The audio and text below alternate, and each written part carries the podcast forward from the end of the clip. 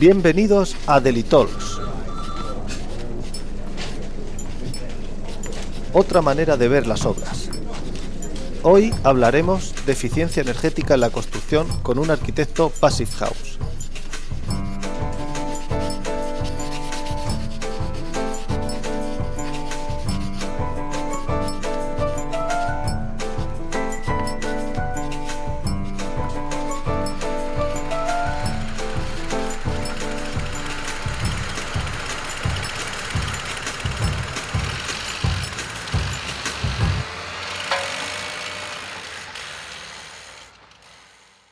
A todos, ya estamos otra vez aquí. Este que os habla José Ángel y al otro lado del Eurotúnel tenemos a Óscar. ¿Cómo te va por allí, Óscar? ¿Pide abrigo a aquella zona? Hola José, saludos a todos. Antes de empezar con el contenido de hoy, si me permites, quería dar las gracias rápidamente en nombre de ambos a toda la gente que nos ha escuchado y que nos sigue escuchando los episodios piloto y el número uno en especial a todos los que nos han comentado vía LinkedIn, Twitter y también en el grupo de Liverse de Telegram. Eh, eh, en concreto, un, agradecimiento especial también a Kroll, que, atendiendo a tu solicitud nos compartió unas portadas de la revista AutoCAD Magazine en delineación.org y dejaremos el enlace en las notas de este programa. Y ya por último, agradecer a Bor, Jordi Correa, Roberto y Albert, y no sé si me dejo alguno más que me perdonen, del grupo de Telegram de Javi Lapina, que se llama CAD Civil 3D, BIM y mucho más. Este grupo es muy bueno también, muy recomendable y también lo dejamos en las notas del programa. Y nada, era simplemente eso. Ya centrándonos en el presente, respecto a tu pregunta, por aquí muy bien, por la isla, aunque el abrigo ya lo estoy usando desde finales de agosto, porque por las mañanas yendo andando a currar hace falta, hace rasca, ¿eh? Y, mira, curiosamente hablando de eso, el episodio número 2 que vamos a hacer hoy tiene algo que ver precisamente con el clima, ¿no? Pues sí, porque viendo cómo se está poniendo el precio de la electricidad, el precio del gas, y digo poniendo porque esto no tiene atisbos de parar ya, vamos a tener que gastar menos. Así que hoy vamos a hablar de ahorro en la, en la mayor inversión de nuestra vida, que es nuestra vivienda. Y lo vamos a hacer con un programa para todos los públicos, que aunque aparecerán términos técnicos, pero intentaremos hacer que lo entienda todo el mundo. Para ello nos acompaña uno de los máximos representantes del raro palabra Passive House, el arquitecto Luis Fernández Gutiérrez. Bienvenido, Luis. Eh, buenas tardes, Oscar. Buenas tardes, José Ángel. Y nada, encantado de estar aquí con vosotros. Nada, eh, encantado, Luis. Yo no te conocía, eh, José Ángel sí que te conocía. Y nada, encantado de tenerte aquí. ¿Te parece si empezabas contándonos quién es Luis Fernández Gutiérrez y qué es eso del Passive House, que dentro del tema general del podcast es tu especialidad? Bien, bueno, pues os cuento un poquito. Yo soy, yo soy arquitecto. Eh, y bueno, soy una piececita de, un engranaje, ¿no? Que es Comanda Passive House, es, nuestra empresa, es una cooperativa de técnicos. Y bueno, en su momento eh, decidimos eh, apostar por, el estándar Passive House. el estándar Passive House es, un estándar alemán de, construcción que, bueno, nació, fue, se originó como consecuencia de, otra crisis anterior, ¿no? la, famosa crisis del petróleo de, de los años 70 y bueno, esto abrió a, que en estos países del norte de Europa, zonas muy frías, pues empezasen a investigar sobre, sobre estos temas, ¿no? sobre el, ahorro en, la, energético en la edificación. Y en, a principios de los años 90, eh, pues eh, unos físicos ¿no? alemanes y, suecos eh, inventaron esta, esta historia de, del Standard Passive House. ¿no?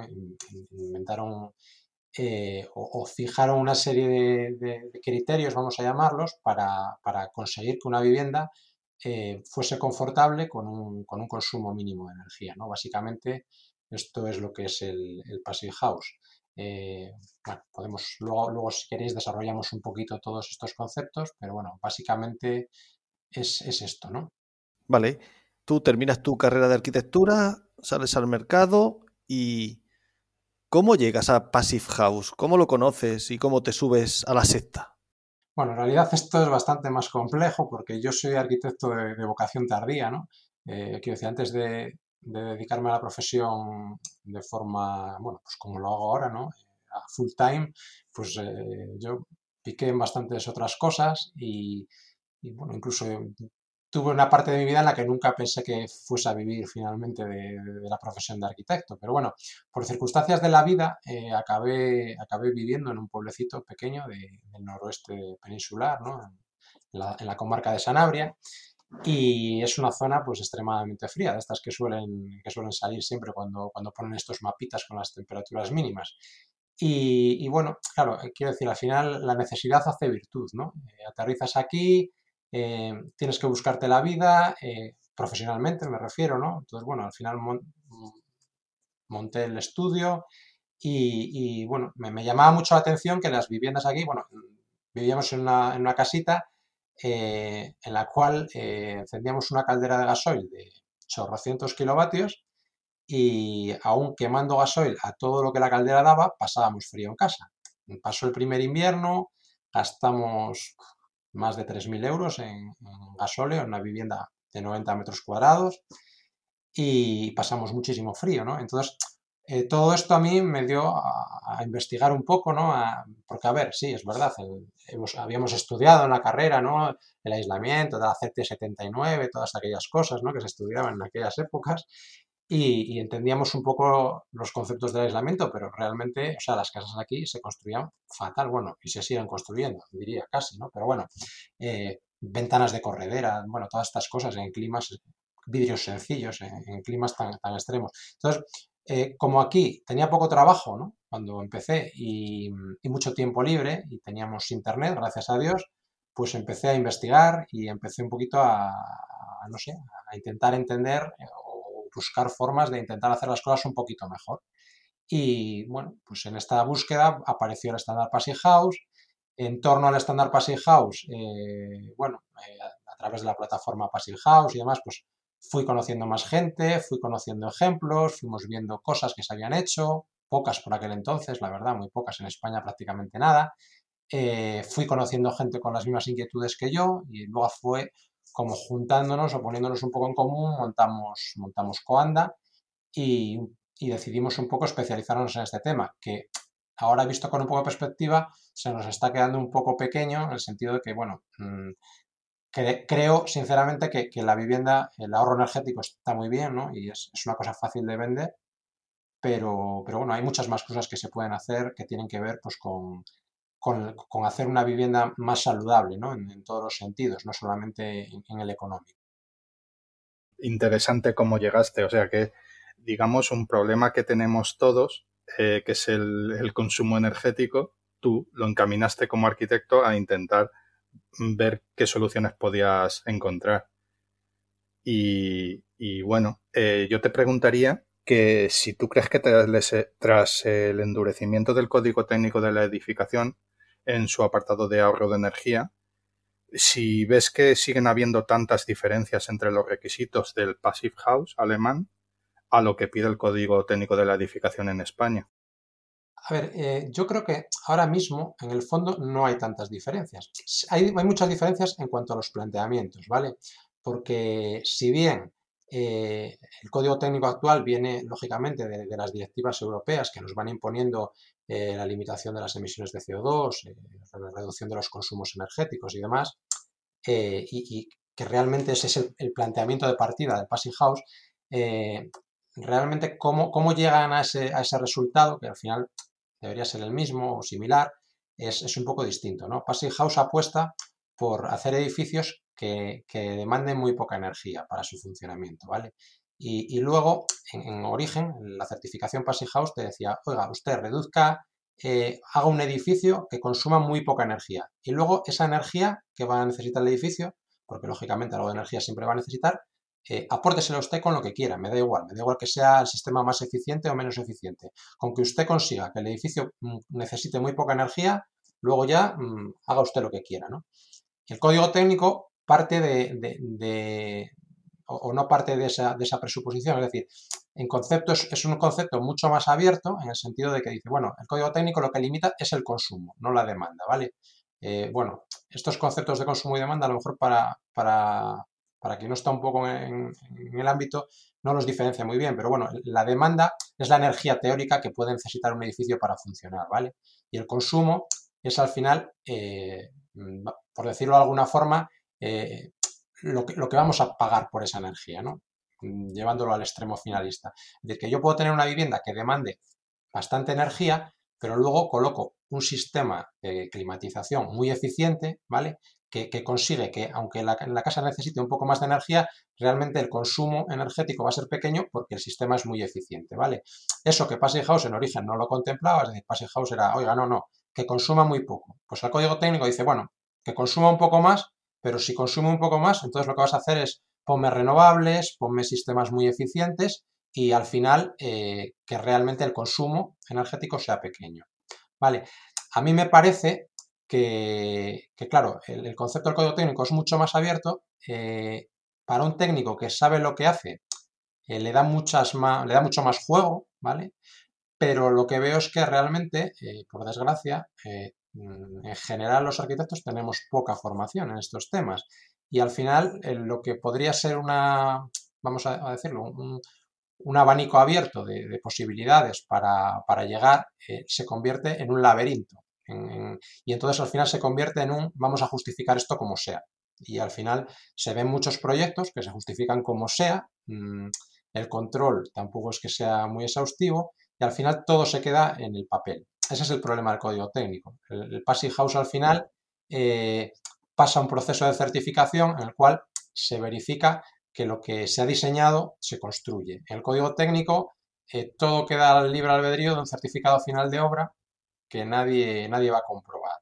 Entonces, bueno, es un poco la, diferencia, ahí, ahí, es donde está un poco la diferencia básica, ¿no? Es decir, mm, Passing House al final presupone que has llegado hasta el final y has conseguido que tu edificio tenga esa, esa, demanda bajita de energía.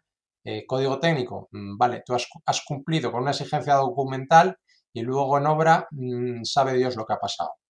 Eh, no se está pensando a lo mejor en el, en el bienestar del usuario final de la vivienda, sino en, obtener una licencia, en cumplir unos parámetros y a nivel de proyecto, pero que luego en la ejecución no hay ninguna exigencia de que esa calidad se vaya a materializar. Eh, ahora tenemos en tramitación, no sé si lo has no sé si has podido leer, leer el borrador de la ley de calidad en arquitectura, que está ahora en tramitación, pero parece que una ley de calidad en la arquitectura tendría que decir algo sobre esto, ¿no?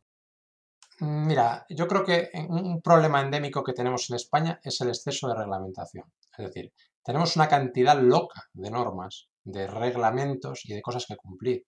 Y sin embargo, eh, la realidad es que se cumplen más bien pocas. Esa, es la realidad. O sea, al final tenemos muchísima normativa que se acaba sacando del cajón el día que te toque ir al juzgado porque alguien te ha demandado porque esto no cumple o lo otro no cumple. Y es relativamente fácil meterle mano a un técnico porque siempre va a haber algún incumplimiento, porque como hay tanta normativa, nunca llegamos a todo.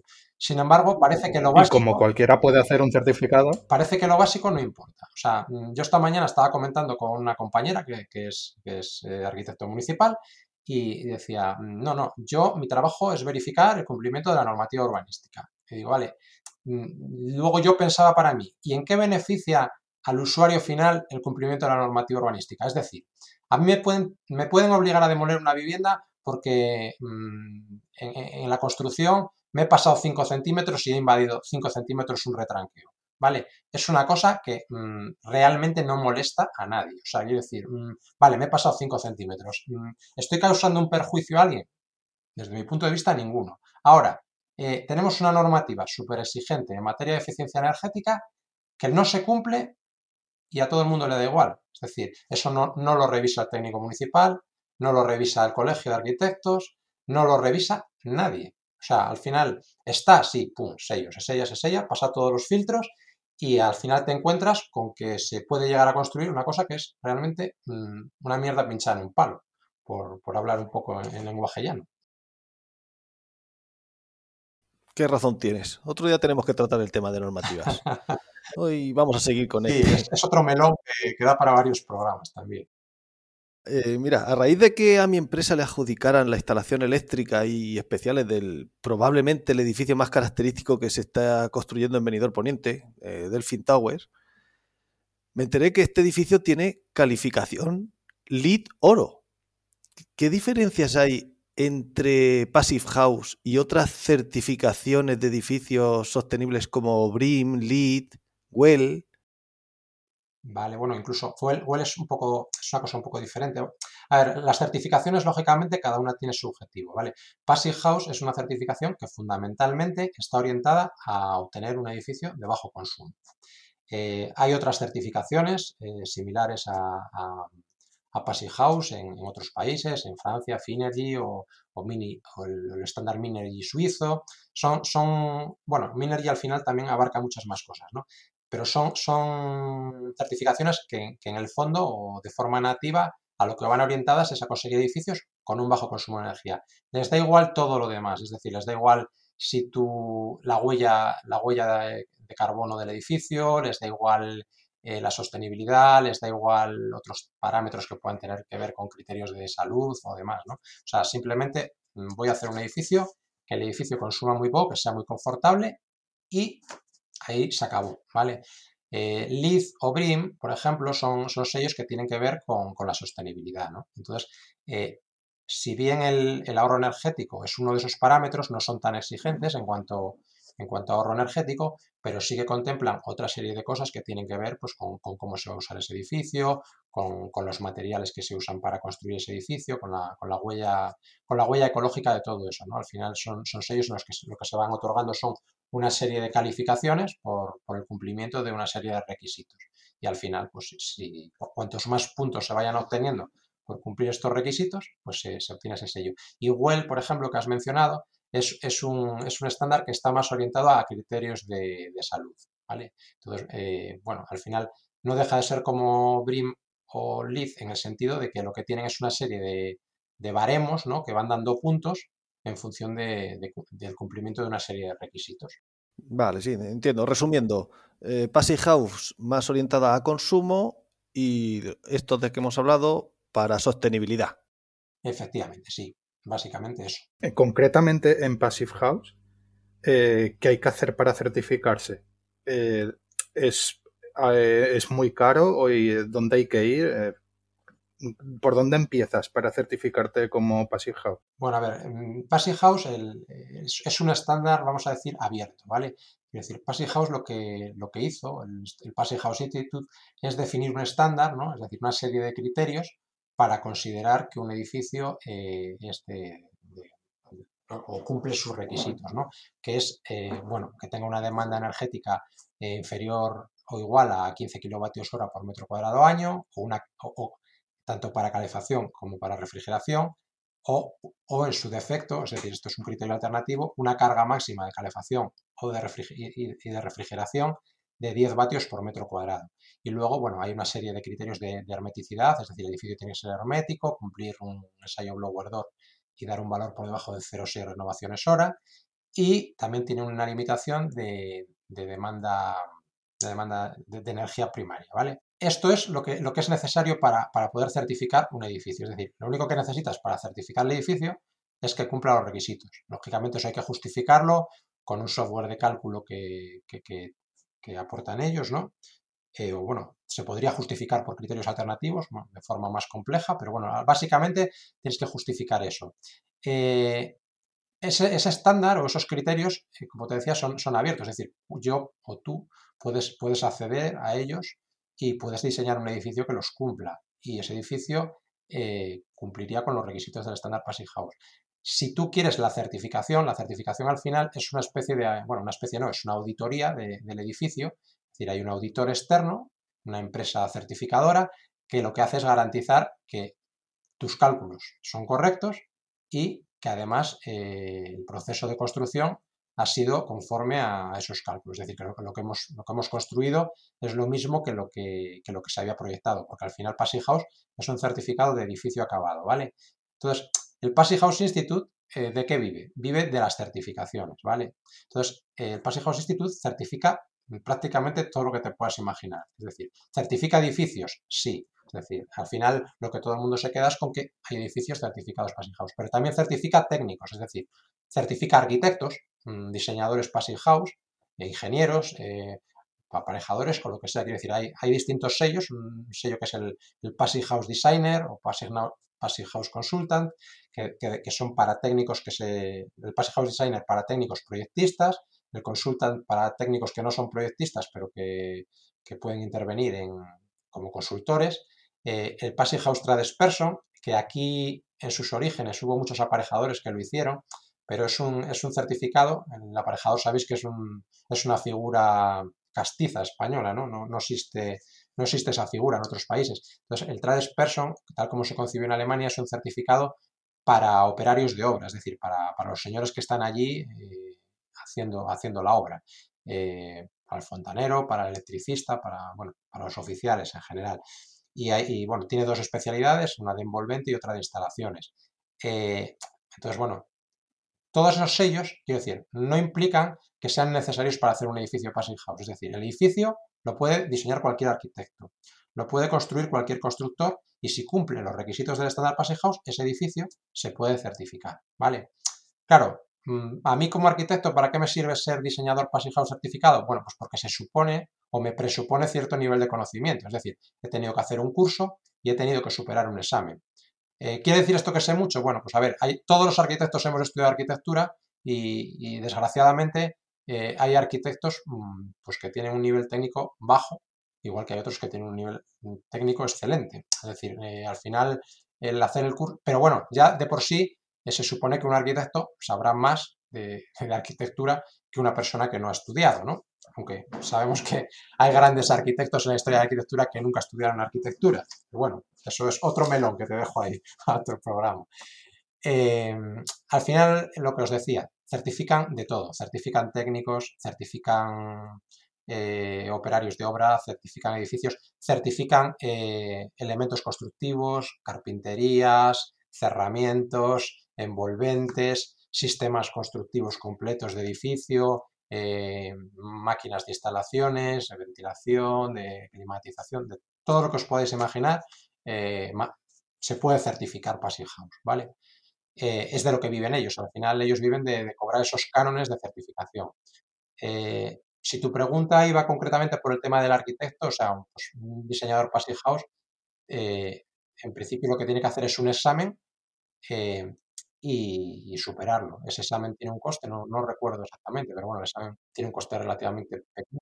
Sí, mi, mi pregunta iba, iba tanto para técnicos como para, para proyectos o para finales de obra. Vamos, eh, te preguntaba en general y es lo que has respondido. Sí, a ver, lo que pasa es que son cosas diferentes. Quiero decir, yo me puedo certificar como arquitecto, eso no implica que mis proyectos ya vayan a estar certificados por, por definición. Es decir, no, no. O sea, mi, mi proyecto para certificarse eh, da igual que lo haga yo o que lo haga un técnico que no sea Passive House. O sea, al final es el edificio el que tiene que cumplir. Y, la certificación de un edificio, pues bueno, yo, una, vivienda unifamiliar estándar de las que hacemos nosotros, pues viene a tener un coste de lo que es el, proceso de certificación entre 2.000 y 2.500 euros aproximadamente. Incluyendo eh, los ensayos, o eso aparte te tienes que buscar todo el laboratorio. A ver, los ensayos, los ensayos Doors son otra historia. Eh, quiero decir, hay que hacerlos, se hacen aparte. O sea, esto yo te hablo del precio de certificación, lo que cobra el certificador. Eh, precio de proyecto. Yo, yo hago un proyecto y yo no cobro ni más ni menos si el proyecto se va a certificar o no. Quiero decir, yo entiendo que mi trabajo técnicamente es el mismo y para mí el hecho de certificar solo implica eh, poner mi trabajo a disposición de un tercero. Pero, pero no, no, no, me implica, no me implica más que eso. Mm, de cara al cliente, los ensayos Blow por ejemplo, nosotros, en nuestra empresa, eh, cuando ofrecemos un, presupuesto, eh, siempre los incluimos. O sea, los hacemos nosotros, tenemos los equipos y, no, no, no, no, son opcionales. Quiero decir, si, si, tú quieres contratar la dirección de obra con nosotros, los ensayos se van a hacer, se certifique o no se certifique. Pero bueno, esto ya depende de, depende de, cada, de cada uno, claro. Pero al final no nos has dicho, bueno, también nos has explicado muy bien los tipos de certificados que hay, pero un precio orientativo para alguien que quiera certificarse como diseñador, como constructor, no sé, unos 2.000 euros o 200. también dependerá del tipo de certificación. Una horquillada no es una horquilla.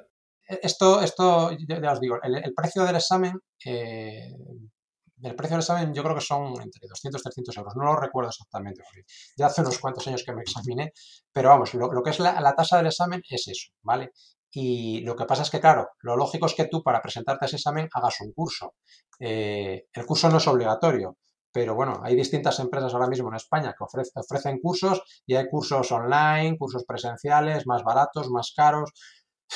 Yo no sé, quiero decir, yo en su día, si te sirve de orientación, en el año 95 quiero recordar que pagué en torno a 2.000 euros por hacer el curso y, otros 300 por hacer el examen. Pero a día de hoy estoy seguro que se podría, o sea, de que con formación online y tal mm, podría ser menos de la mitad, seguramente. Pues ya está. Si yo queríamos, hay una referencia simplemente. Como te decía, o 200 o 2000. Pues ya sabemos que hay entre 1000 y 2000 euros te puede certificar y tener un curso. El que quiera que investigue, porque dejaremos en las notas toda esta información. Y mira, ya que has sacado, vale, ya te has certificado como Passive House. Sí. Ya tenemos un proyecto hecho con criterio Passive House. Y ahora hay que ejecutarlo. Sí. Y como has sacado el tema del aparejador, ¿El aparejador tiene que tener conocimientos Passive House o te inflas a hacer detalles constructivos o tienes que estar continuamente al teléfono, con él? Mira, a ver, yo, un proyecto Passive House en general eh, no es ni más ni menos que un proyecto código técnico en el sentido de que si queremos hacerlo bien es muy importante que, todo el mundo trabaje con, el mismo objetivo, ¿vale? Si el proyecto no está bien definido, si el equipo, o sea, la dirección facultativa no sabe lo que trae entre manos, si el constructor mm, no sabe muy bien lo que trae entre manos, mm, si, alguna de las patas falla, el banco se cae. Es decir, mm, yo siempre digo que para hacer un proyecto Passive House y que, y que todo salga bien, necesitamos implicación del arquitecto, del arquitecto técnico, del constructor y, sobre todo también del promotor. Es decir, al final el promotor es, tiene que confiar en, nuestro criterio técnico y, en las indicaciones que, o sea, no vale esto de que el constructor llegue al promotor y le diga, oye, es que mira, este el arquitecto, estas tonterías que está diciendo aquí, este arquitecto no tiene ni idea, porque esto, no, o sea, quiero decir, al final todos tenemos que remar en el, mismo barco. Y cuando digo todos es desde el arquitecto hasta el último operario que pasa por la obra, porque al final eh, cualquiera que, cualquiera que pase por la obra, el último peón del último oficial, eh, te puede liar un, estropicio, te puede romper una capa hermética, bueno, al final eh, pueden pasar mil cosas y, al fin, y lo importante yo creo que, en esto es tener un equipo de trabajo y que todo el mundo se involucre, ¿vale? O sea, hacer ver que, que realmente todos son importantes. En general, suele funcionar bien cuando consigues involucrar porque es una cosa como que produce orgullo a todo el mundo. Es decir, cuando al final haces un, una obra de este tipo y sale bien, mm, todo el mundo presume de ello, o sea, hasta, hasta el que pasó por allí la escoba. Sí, claro, cuando hay que, cuando hay que recoger medallas, eh, eh, todos nos apuntamos a eso. Entonces, eh, Luis, a mí nos ha quedado claro que un proyecto que cumpla código técnico mm, no tendría mucha dificultad para, para adaptarse a Passive House o añadirle lo necesario para ser un proyecto Passive House, ¿no? Mm, vale, el, la única diferencia, vamos a decir, sustancial, eh, bueno, puede ser que necesitemos un poquito más de aislamiento, pero no sueles... en determinadas zonas climáticas eh, de España, o sea, los requisitos son prácticamente idénticos. En zonas más frías, eh, el código técnico relaja un poquito las exigencias, pero bueno, en general puede ser un pelín más de aislamiento, pueden ser unas carpinterías un poco mejores. Eh, la ventilación mecánica con recuperación de calor, que es, que es una, cosa que se pone, vamos a decir, de serie en las Passive House, a día de hoy para cumplir código técnico no es que, no es, no es que sea obligatorio, pero casi, es decir, es muy difícil cumplir las exigencias de ahorro de energía sin, sin, meter este tipo de sistemas, con lo cual estamos hablando de que todo esto ya está. Y, la única cosa que sí que es un poco diferencial es el tema de la hermeticidad, ¿vale? El, código técnico de, de 2019 ha entrado mm, de medio lado en el tema de la hermeticidad, ¿no? Nos, obliga en, vivienda unifamiliar a justificar eh, los valores de infiltraciones N50, los famosos, eh, que sería el famoso ensayo blower door, ¿no? Nos, obliga a justificarlo mediante una fórmula, ¿vale? Y, vamos, yo no sé si habéis tenido ocasión de ver eso, pero es, a, mí, a mí particularmente me parece un despropósito. He visto en foto el ensayo Blower Door y me parece un, muy espectacular, ¿no? Se monta en la puerta de entrada de la vivienda a lo que voy es que, al final, o sea, nosotros hacemos el ensayo y el ensayo al final, yo siempre digo que es la, prueba del algodón, de, la envolvente. Es decir, sabes, sabes, vas a detectar en un ensayo de obra, vas a detectar pues prácticamente todos los, puntos donde, donde hayan podido cometer errores eh, de, sellado de la envolvente, se detectan muy fácilmente. Pero el código técnico lo que nos dice es, oiga, no, no, ustedes no hace falta que hagan un ensayo blower, ustedes cogen esta fórmula y esta fórmula es una fórmula en la que se, se, tiene en cuenta la, compacidad del edificio, se tiene en cuenta la, superficie de envolvente, las superficies de carpinterías, no sé qué, no sé cuál, se aplica una serie de, vamos a llamar, de coeficientes o lo que sea y, sale un valor, ¿vale? Y ese valor eh, tiene que ser entre 4 y 6 renovaciones hora. Fijaos, 4 y 6 renovaciones hora, cuando estamos hablando de que el estándar Passive House exige 0,6, ¿vale? Entonces dices, va, esto es muy fácil de cumplir, porque fijaos, 10 veces más, ¿no? Pero resulta que con la formulita de marras es imposible. O sea, o haces una casa que sea una caja de zapatos, o en cuanto la casa no, no es mm, extremadamente compacta, con la formulita no cumples nunca. Y entonces, dice el código técnico, vale, si usted no puede justificarlo con la fórmula, justifíquelo mediante un ensayo. ¿Vale? Y, entonces yo digo, vale, entonces me estás diciendo que no voy a poder cumplir y que voy a tener que hacer un ensayo en obra. Pero ¿quién me va a pedir ese ensayo? ¿vale? Porque lo suyo sería, no, no, oiga, eh, eh, presénteme usted ese ensayo con la documentación de fin de obra, pero nadie me lo va a pedir, con lo cual, para mí es muy sencillo en el papel poner justificaré la hermeticidad con un ensayo y ya está. Sí, sí, pero a, lo que es a nivel de proyecto, a ti entiendo que no te supone mucho más trabajo. Lo único que eh, harás unas prescripciones diferentes, unos cálculos diferentes, pero, pero que no encarecerá Sí, a nivel proyecto sí que supone más trabajo porque realmente el, cálculo para, para, Passive House se hace con un software diferente, ¿vale? Eh, que no es compatible con el código técnico. Entonces, eh, sí que por un lado nos, o sea, nos exige un trabajo mayor, ¿vale? De, cálculos de, que, no tendríamos que hacer si, si solamente nos quedásemos en código técnico. Entonces, bueno, es algo más de trabajo, no es, no es una barbaridad, pero bueno, es algo más de trabajo. El resto de trabajo de definición constructiva, yo entiendo que, es un trabajo que los arquitectos deberíamos hacer eh, independientemente de que vaya a ser passive house o no. Es decir, cuanto, cuanto mejor definamos constructivamente nuestro edificio, pues lógicamente eh, más fácil es defender nuestra postura en obra luego, ¿no? ¿no? No aquello de, no, no, es que yo quería decir, no, no, yo no quería decir, yo lo, lo tendré que definir en proyecto si quiero que luego lo ejecuten correctamente. Pero si a ti te llegan, te, llega un cliente y te dice, dame precio para un proyecto normal que cumpla el código técnico y precio para un proyecto que quiero certificar Passive House. Eh, ¿Hay mucha diferencia de precio? Eh, para mí eso no existe. O sea, yo doy precio para hacer un proyecto.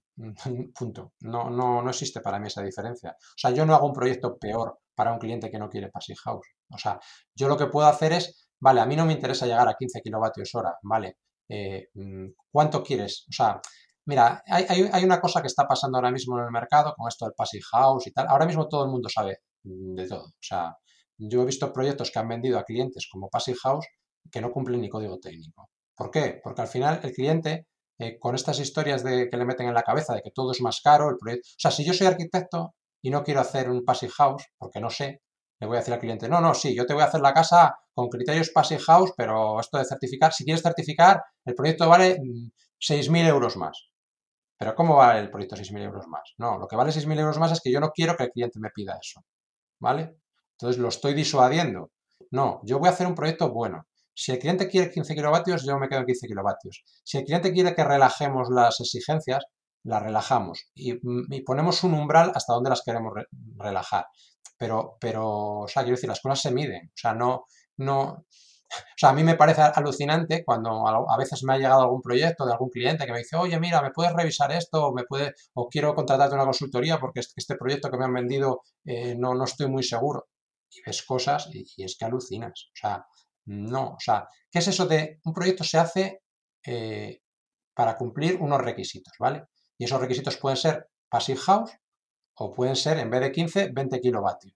Y puede ser que relajemos y en vez de conformarnos, o sea, o en vez de querer llegar a cero y renovaciones en el, en el test blower door, digamos, bueno, pues con, dar uno nos damos por satisfechos, pero no puedo hacer un blower door y dar 10, ¿vale? Porque eso es, mm, eso es un envolvente eh, que no es admisible, no es admisible ni por el código técnico, ¿vale? Entonces, yo como arquitecto no concibo hacer un proyecto peor cobrando menos.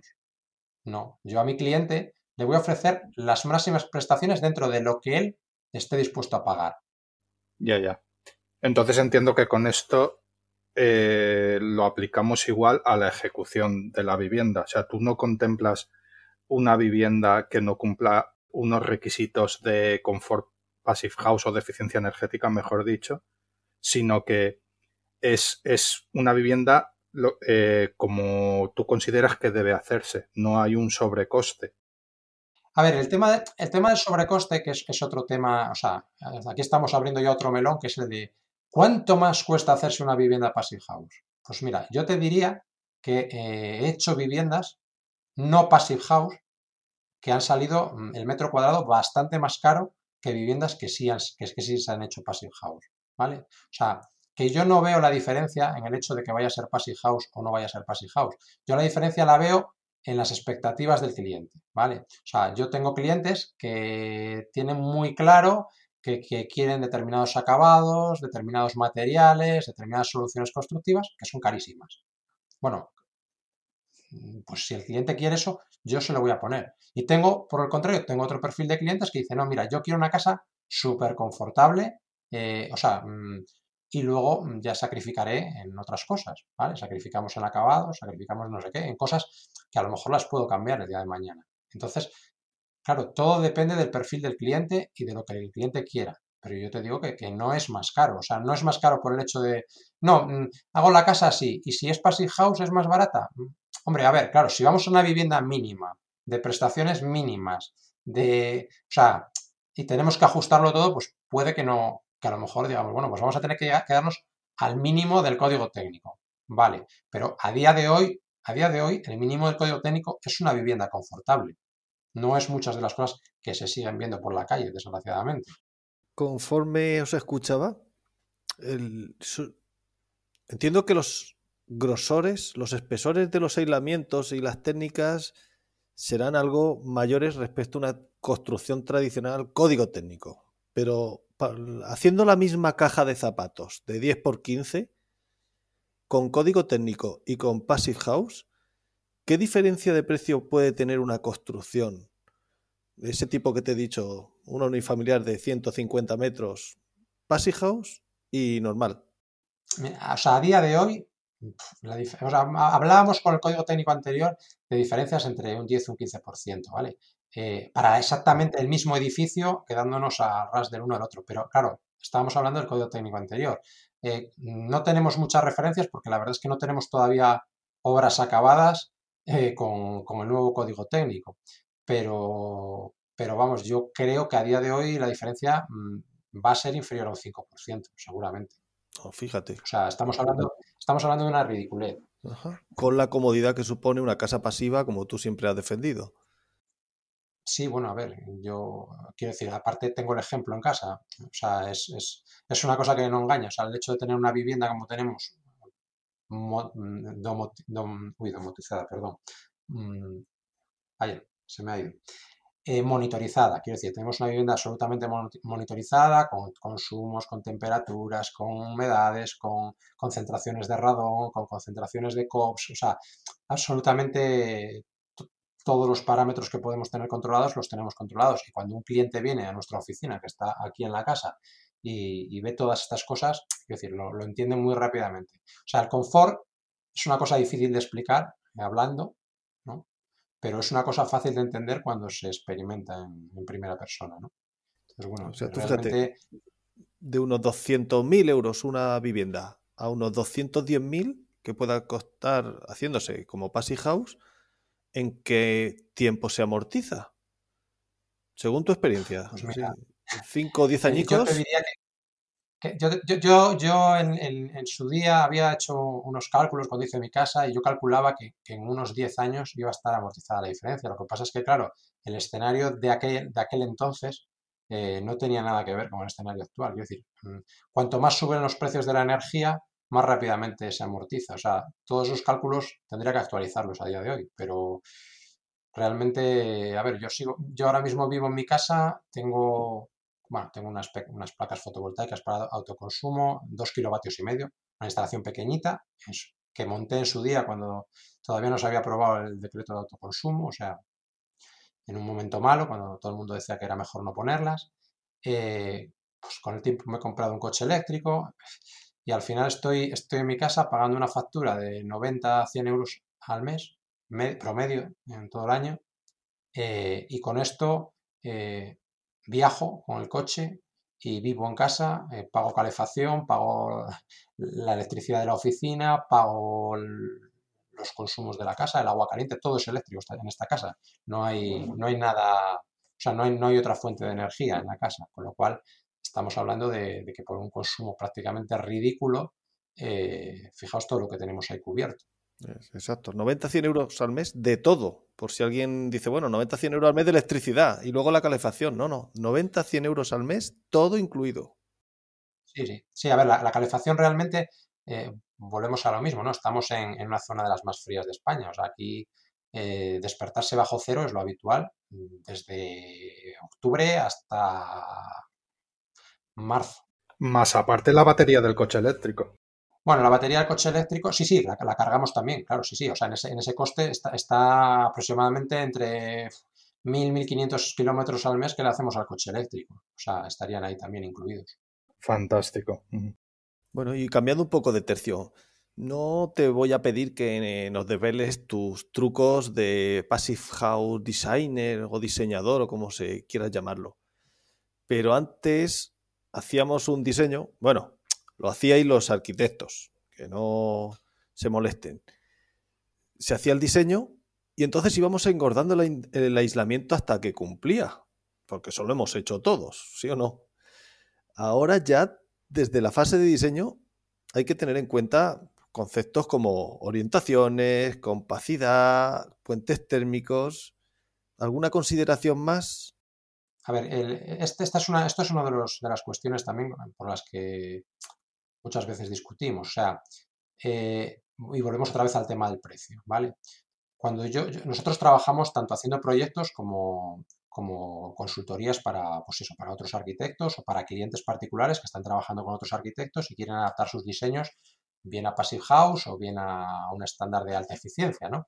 Entonces, eh, lo que nos encontramos muchas veces es que no, o sea, volvemos a, no es mucho más caro construir Passive House si el diseño es adecuado desde el principio. A ver, hay parcelas y parcelas. Hay veces que la parcela eh, es lo que es. O sea, si estamos construyendo una vivienda entre medianeras, mm, eh, pues tenemos lo que tenemos. O sea, pero muchas veces mm, estamos construyendo una vivienda en una parcela, en una unifamiliar aislada, lo que sea, en la que tenemos libertad absoluta de diseño. Entonces, aprovechar bien los recursos que son gratis, es decir, el sol, la orientación, protegernos de los vientos, bueno, todas estas cosas, lógicamente, van a tener su influencia en, en el diseño. Es decir, la misma casa está claro que con una orientación o con otra puede requerir más o mucho más aislamiento. Entonces, eh, eh, yo, normalmente cuando, cuando, hacemos consultorías, a mí me gusta reunirme con los arquitectos eh, en fase de, inicial, es decir, antes de que empiecen el diseño, para poder darles pautas, no, no, condicionar su diseño, lógicamente cada, cada profesional hoy es, soberano en, su, en, su, trabajo, pero pero sí para que puedan tener pautas de diseño que luego faciliten el, cumplimiento del estándar. Por contra, nos ha pasado a veces que nos han llegado proyectos, eh, pues que en, zonas donde a lo mejor nosotros estamos haciendo habitualmente passive house con 15-20 centímetros de aislamiento y tener que meter 40 para cumplir, porque el diseño es un desastre. Y luego tener que meter sistemas de protección solar carísimos porque no se han tenido en cuenta y al final protegerse del sol por orientaciones es relativamente sencillo, pero cuando tienes fachadas oeste con muchísimo vidrio muy expuesto, pues, pues es que hay, que hay que recurrir a sistemas domotizados, motorizados, ta, ta, ta, ta, ta, sistemas caros. O sea, al final es meter dinero, dinero, dinero. Entonces, claro, la gente se queda con que, joder, es que claro, a mí ahora adaptar mi casa a House me cuesta chorrocientos mil euros. Claro, sí, te cuesta chorrocientos mil euros que te hubieses ahorrado si el diseño hubiese sido adecuado. Perfecto. Y ya la última de, de truquitos, a ver qué te puedo sacar yo de ahí.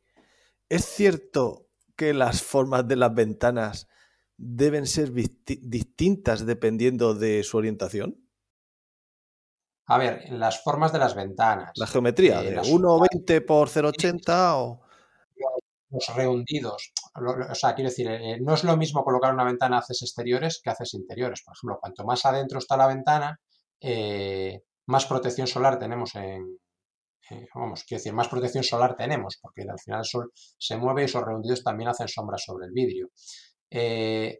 claro, las formas condicionan, condicionan por sobre, orientaciones, condicionan o sea, si tú coges y haces una simulación y, vas poniendo el sol y vas poniendo el sol a sus alturas en los distintos meses y vas viendo cómo evoluciona la sombra sobre la fachada, pues es evidente. O sea, quiero decir, eh, dónde esté colocado un hueco, eh, los retranqueos de fachadas, eh, todas esas cosas van a influir. O sea, y, lo que se trata es de intentar tener el, máximo, el máximo número de horas de radiación solar directa sobre esos vidrios en, los meses en los que en invierno y intentar por todos los medios que el sol no llegue a esos vidrios en los meses cálidos, lógicamente.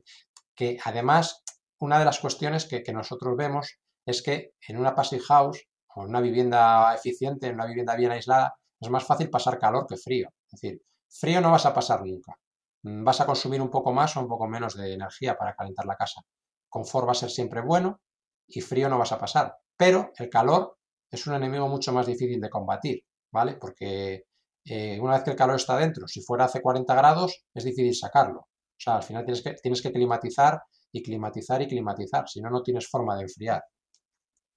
Entonces, bueno, si queremos hacer una vivienda pasiva y ahorrarnos la refrigeración, que en muchos climas en España es lo ideal, ahorrarte la refrigeración, pues tienes que tener mucho cuidado, porque si no, mm, vamos, nosotros hemos visto casos de viviendas pasivas en climas típicos de cornisa cantábrica eh, en los que la gente pasa calor. Mm, claro, no se prevé un sistema de refrigeración, pero luego al final el diseño no es bueno y, el cliente al final pasa calor. No, si me refería eh, a, las dimensiones, por ejemplo, de una ventana orientadas al un, suponer, eh, así cualquier cosa. Al oeste, pues 1,20 por 0,80. Y si es al este, tiene que ser 0,80 por 1,20. Al contrario. Mm, no, no, no necesariamente. Este y oeste, al final, en cuanto a comportamiento frente al Sol, son muy similares. O sea, quiero decir, el Sol va a incidir más o menos a la misma altura. Normalmente hay menos sobrecalentamiento por el este, porque el Sol de la mañana es menos fuerte que el de la tarde.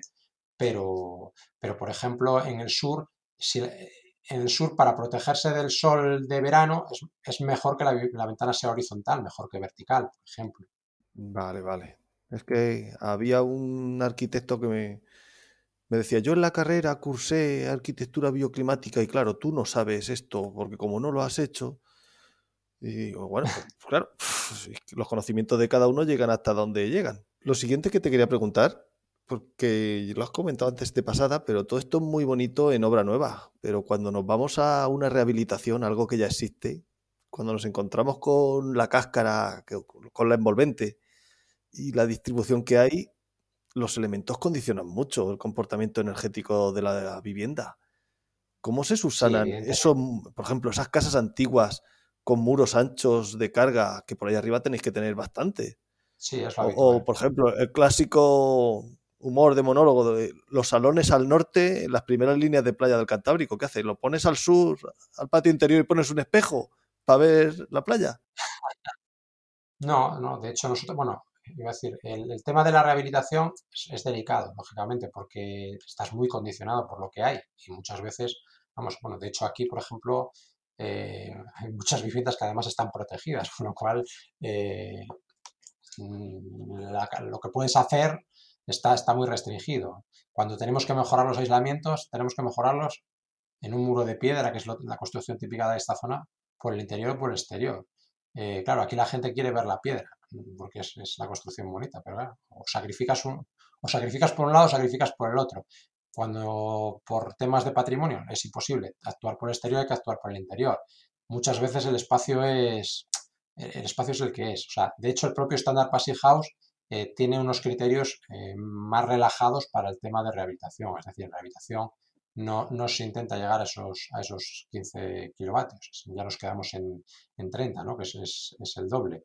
Pero, pero vamos, que incluso eh, Passy House establece la, la posibilidad de, de, certificar una rehabilitación por componentes, es decir, garantizando que la fachada, las carpinterías, es decir, todos los componentes de la envolvente tienen una calidad mínima. O sea, se trata de garantizar, pues eso, que no pueda haber riesgo de condensaciones, que se, que se garantice un mínimo de confort. Pero, pero, bueno, claro, lógicamente hay que relajar la exigencia porque es imposible en, en obra nueva muchas veces. Nos has hablado antes de, de la herramienta informática del, del, Instituto Passive House sí. y la tengo ahora abierta y por lo que estoy viendo es mmm, le veo el, la interfaz bastante similar a, al programa de certificación energética de edificios CE3X, eh, en el que tienes que, que mm, describir la, la, vivienda, eh, en este caso existente, en el, en el caso de Passive House es nueva, pero vamos, que les veo muchas similitudes. Eh, y hablando de, de herramientas eh, que utilizas tú, eh, te escuché en el episodio 3 de BIM, de BIM Podcast, que es un gran programa al que aprovechamos para saludar desde aquí. Oh, ¡Qué gran programa! Recomendamos a cualquiera que lo escuche. es un programa, sí. Y sobre todo el episodio 3. Y, te, y en él te quejabas un poco de, de, que a nivel de librerías, plugins, etcétera, casi todo está solo para Revit. De, ha pasado ya un tiempo desde que grabasteis aquel episodio. ¿Has cedido ya a Revit o sigues siendo el último moicano de Allplan? Bueno, mejor dicho, ¿sigues en la aldea gala de Allplan junto con José Ángel o ya has salido? Y Marco y Javier. Me he salido, me, me he quitado, me he quitado, lo, lo confieso. Eh, bien, me he quitado, bien. pero tampoco, tampoco, tampoco, me, tampoco me he entregado a, a la competencia. ¿eh? O sea, bueno, me he quedado, me he quedado, me he quedado en la misma empresa, entre comillas, eh, pero me he pasado a Archicad. Eh, tuvimos, vamos, bueno, tuvimos en la empresa... Archicad tendrá más, bueno. Archicad, eh, bueno, en realidad eh, hace, pues hace, hace un par de años, eh, bueno, como os digo, al final nosotros somos una cooperativa, nos juntamos gente que, que veníamos eh, cada uno de nuestro padre y nuestra madre y tenemos nuestra metodología de trabajo. Yo sabéis que, bueno, que sí que trabajaba con el plan hace muchos años.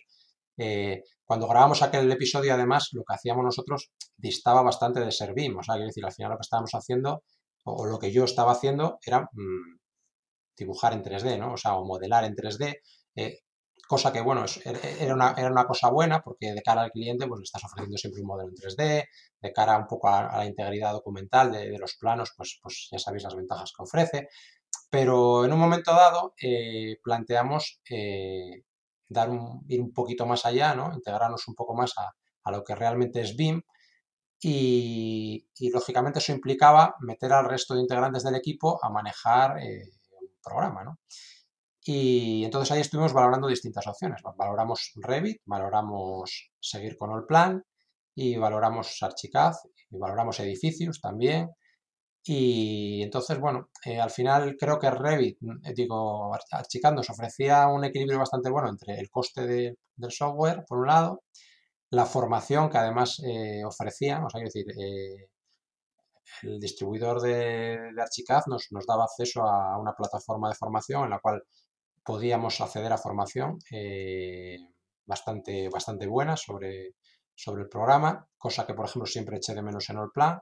Y luego, en cuanto al precio, era muy gracioso porque actualizar la licencia de, o sea, actualizar la licencia de Allplan y, o comprar licencias nuevas eh, no tenía, siendo clientes de toda la vida, no, no tenía ningún descuento. O sea, era, era, prácticamente el mismo precio que compraron las licencias nuevas de Archicad.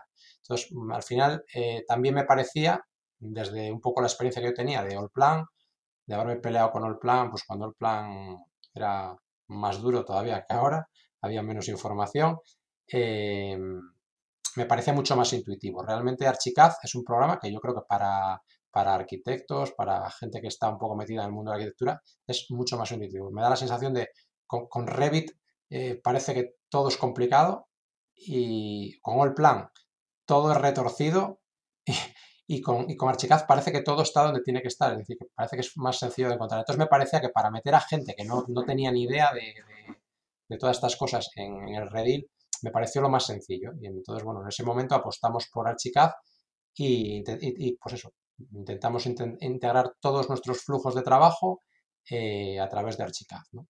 Y bueno, yo creo que yo estoy, estoy razonablemente contento con el cambio.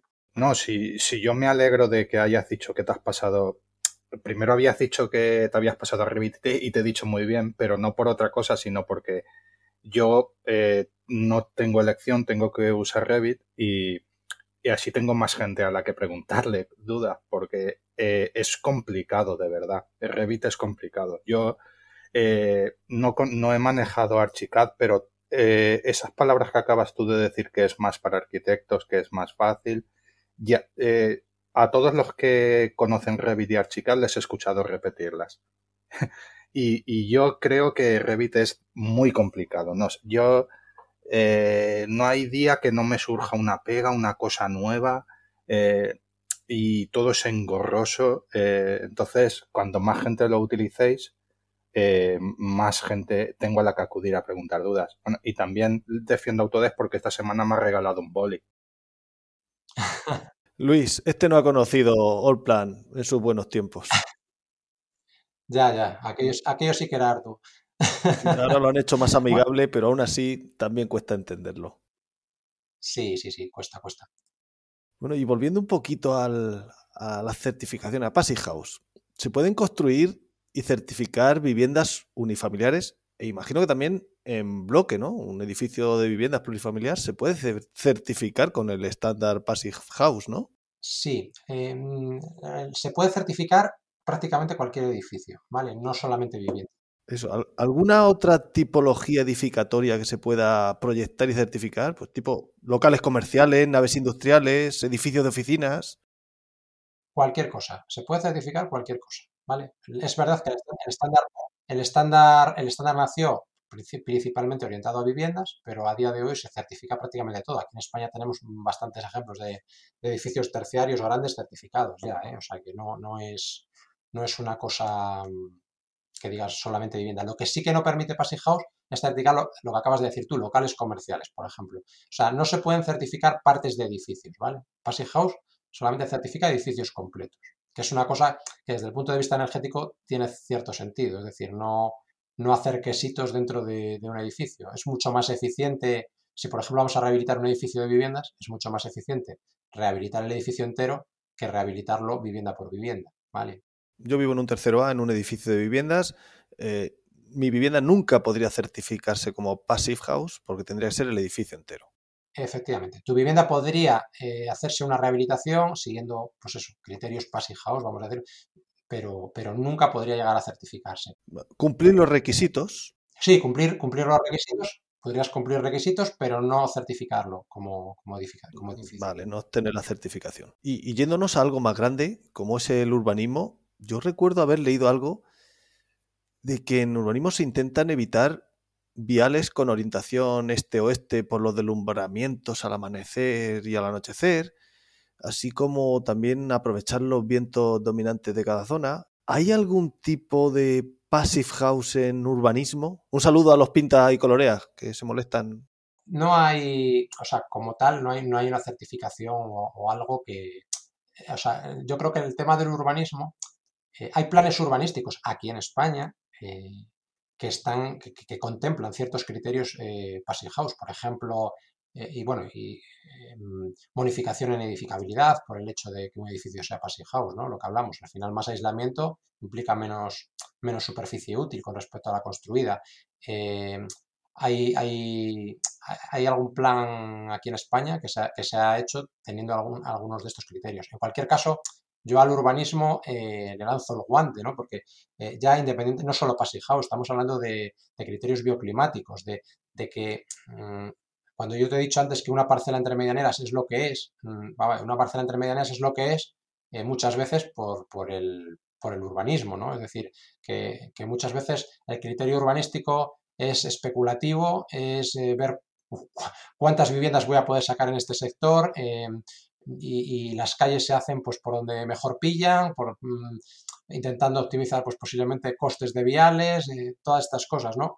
Y no se tiene nunca en cuenta pues todo lo que acabas de decir, o sea, eh, vientos dominantes, em, orientaciones, eh, todas estas cosas que luego podrían facilitar el tema de, la, eficiencia en la edificación. Ah, al final es lo que pasa muchas veces, ¿no? Que el técnico mira lo que tiene encima de la mesa, pero nunca mira lo del que va a venir detrás.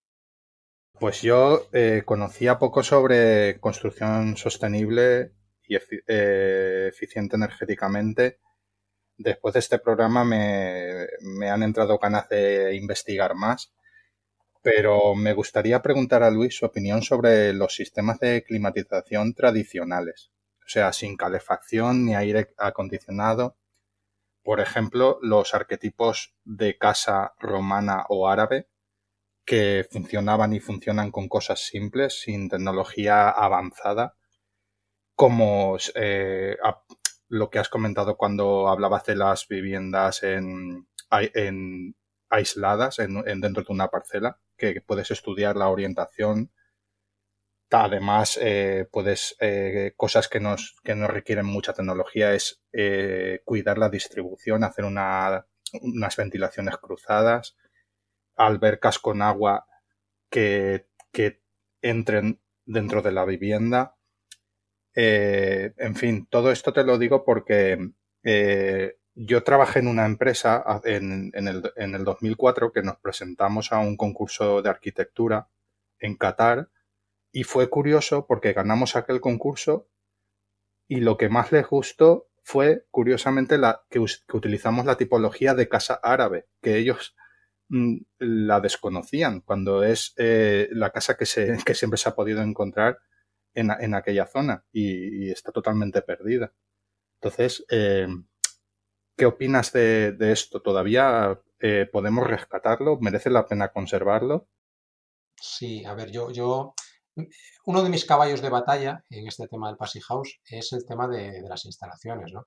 Yo siempre, siempre he pensado que, si nosotros estamos intentando hacer una vivienda que, tenga unos requisitos energéticos muy bajos, eh, lo que no tiene mucho sentido es que luego eh, pongamos instalaciones muy complejas, ¿no? Pues estamos intentando hacer una vivienda pasiva, ¿no? Bueno, passive house. A algún compañero no le gusta mucho esa analogía. Dice que la, cosa, la casa pasiva es otra cosa, que no tiene nada que ver con el passive. Pero bueno, yo creo que al final, por lo menos mi criterio, es que intentamos simplificar las casas. La arquitectura tradicional, la arquitectura tradicional, que no es la misma en Andalucía que en Sanabria, que en el Pirineo, o sea, eh, tenía muchas soluciones o tiene muchas soluciones que evidentemente están adaptadas al medio y, eso no lo podemos despreciar. Es decir, lo que nos enseña la, arquitectura tradicional está ahí, o sea, y, deberíamos, deberíamos tomarlo porque eh, son medios de acondicionamiento pasivos realmente. O sea, los antiguos sabían cómo defenderse del calor, sabían cómo defenderse del frío y no tenían calefacción, no tenían refrigeración, con lo cual todo eso lo podemos aprovechar, está ahí y es gratis. ¿vale? Eh, el sistema de los, los sistemas de climatización, eh, bueno, yo, estoy harto de ver la solución estándar a día de hoy mm, es la aerotermia con suelo radiante refrescante, ¿vale? Parece que ahora mismo es lo que todo el mundo quiere. Mm, a mí me llegan los clientes y me dicen, es que me han dicho esto es lo mejor. Digo, a ver, yo no voy a discutir que eso sea lo mejor, pero ¿cuánto vale eso? O sea, estamos hablando de que un, sobrecoste de una vivienda passive house. O sea, que yo tengo una vivienda, yo vivo en una vivienda que, que tiene 180 metros eh, climatizados, que caliento con unos radiadores eléctricos y que gasto 300 kilovatios al año, o sea, unos 50 euros en luz para climatizar en una zona súper fría, eh, me estás diciendo que tengo que gastarme 15.000 euros o 20.000 euros en montar una aerotermia con un suelo radiante, que no sé qué, que no sé cuál, ¿Para qué? ¿Para qué? O sea, si, eh, mm, bueno, es, es, una frase muy recurrente en estos círculos, ¿no? La energía más barata es la que no se consume. Y, vamos, y desde luego el equipo de, de climatización más barato es el que no es necesario. No sé si respondo con esto a tu pregunta. Sí, sí, o dicho de otra manera, el más caro es el que no es necesario también. Efectivamente, efectivamente.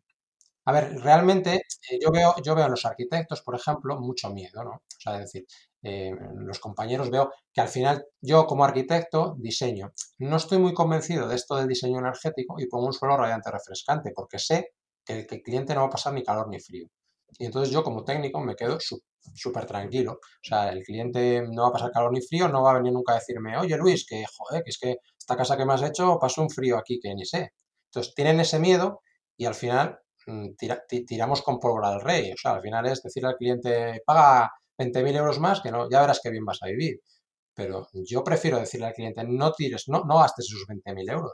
Vamos a gastárnoslos en otras cosas. Vamos a gastarnos en aislamiento, vamos a gastarnos en unas carpinterías un poco mejores, vamos a controlar un poco... Que luego al final, si tienes que calentar la casa con un radiador eléctrico, la calientas. Vamos, el ejemplo típico del Passy House, y no lo, no, lo, no lo quiero sacar porque al final me dicen, ah, es el secador de pelo. O sea, la potencia de un secador de pelo es suficiente para calentar una casa de 200 metros cuadrados, ¿vale? Es evidente que es una analogía, no vas a estar con el secador de pelo por la casa, pero son 2 kilovatios lo que tiene un secador de pelo. O sea que con esa potencia, un radiador eléctrico de 2 kilovatios es suficiente para calentar una casa. Para cerrar arriba, eh, para dejarlo ahí arriba, recomiéndanos webs, libros, canales sobre el tema de eh, casa pasiva o passive house, donde podamos encontrar más información eh, los que les interese el tema, entre los que me incluyo ya. Vale. Eh, hay una cosa, si me permites, que me, se nos quedó ahí un poco colgando y me gustaría aclarar. Eh, cuando hablaste del programa este de, cálculo de Passive House, ¿vale?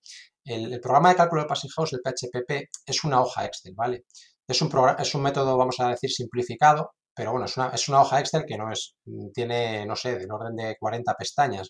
Es una hoja Excel bastante compleja y como diseñadores o como proyectistas aporta, no tiene nada que ver, por ejemplo, con lo que comentabas, con C3X o con cualquier otro programa de los que se utilizan para, justificar el, cumplimiento de código técnico o la certificación energética. Sí, sí, eso es un prejuicio porque he visto unas capturas de pantalla y he sacado esa conclusión rápida y por lo que veo totalmente errónea. Gracias por, explicarlo, Luis.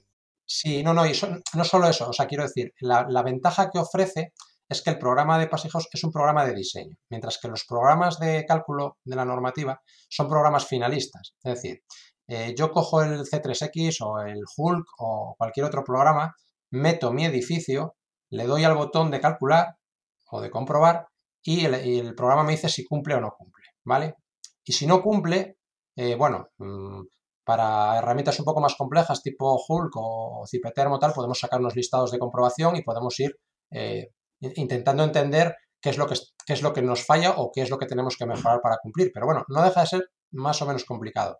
Mientras que si yo estoy trabajando con esta hoja Excel, que es verdad que no es una simulación hora a hora, es una herramienta más simplificada, pero razonablemente precisa o los datos son razonablemente correlativos con la, con la realidad, o sea, me permite ir viendo lo que pasa con cada decisión que tomo. Es decir, si yo hago lo que decía antes José Ángel, de, bueno, es que la ventana ¿La pongo de un 80 por 60 o de 60 por un 80?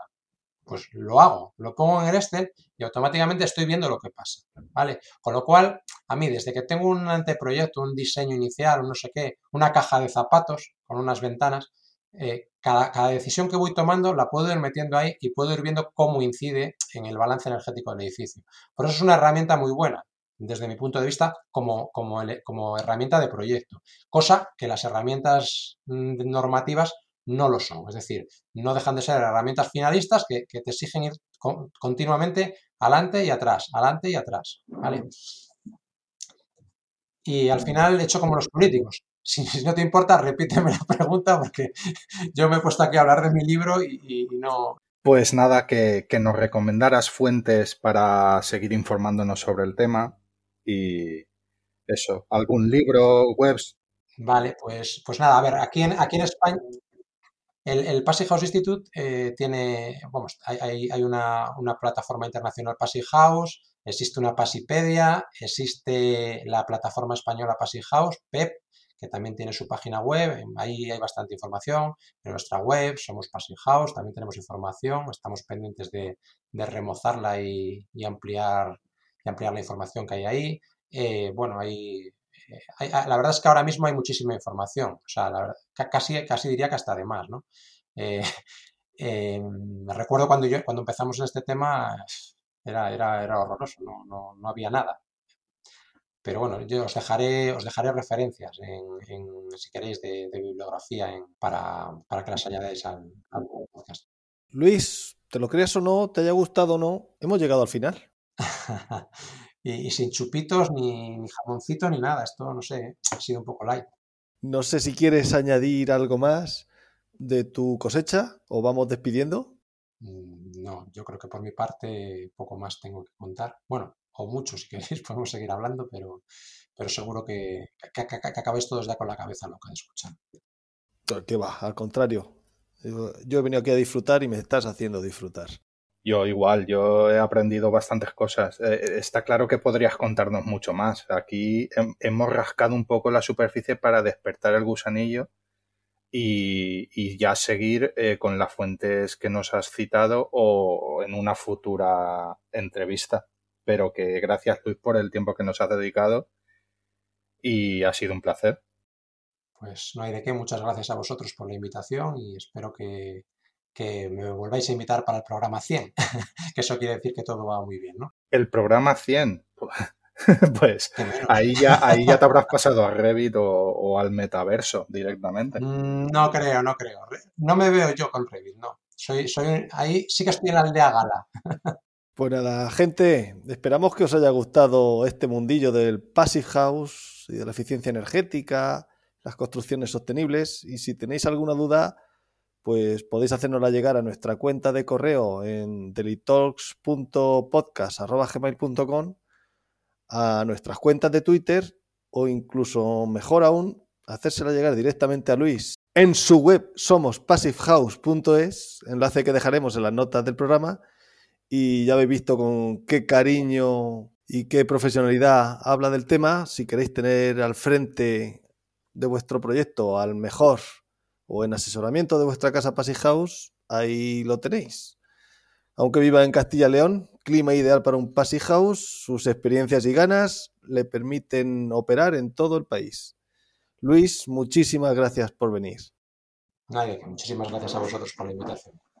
Y Oscar, muchas gracias por empujar cuando me flaquean las fuerzas y hacer que esto salga adelante. Lo mismo digo, José, un placer, como siempre. Y esto ha sido todo en este tercer episodio de Daily Talks, otra manera de ver las obras. Si te ha gustado, te agradeceríamos que comentaras en cualquiera de nuestras redes sociales. Nos vemos en el próximo episodio. Un abrazo a todos. Adiós.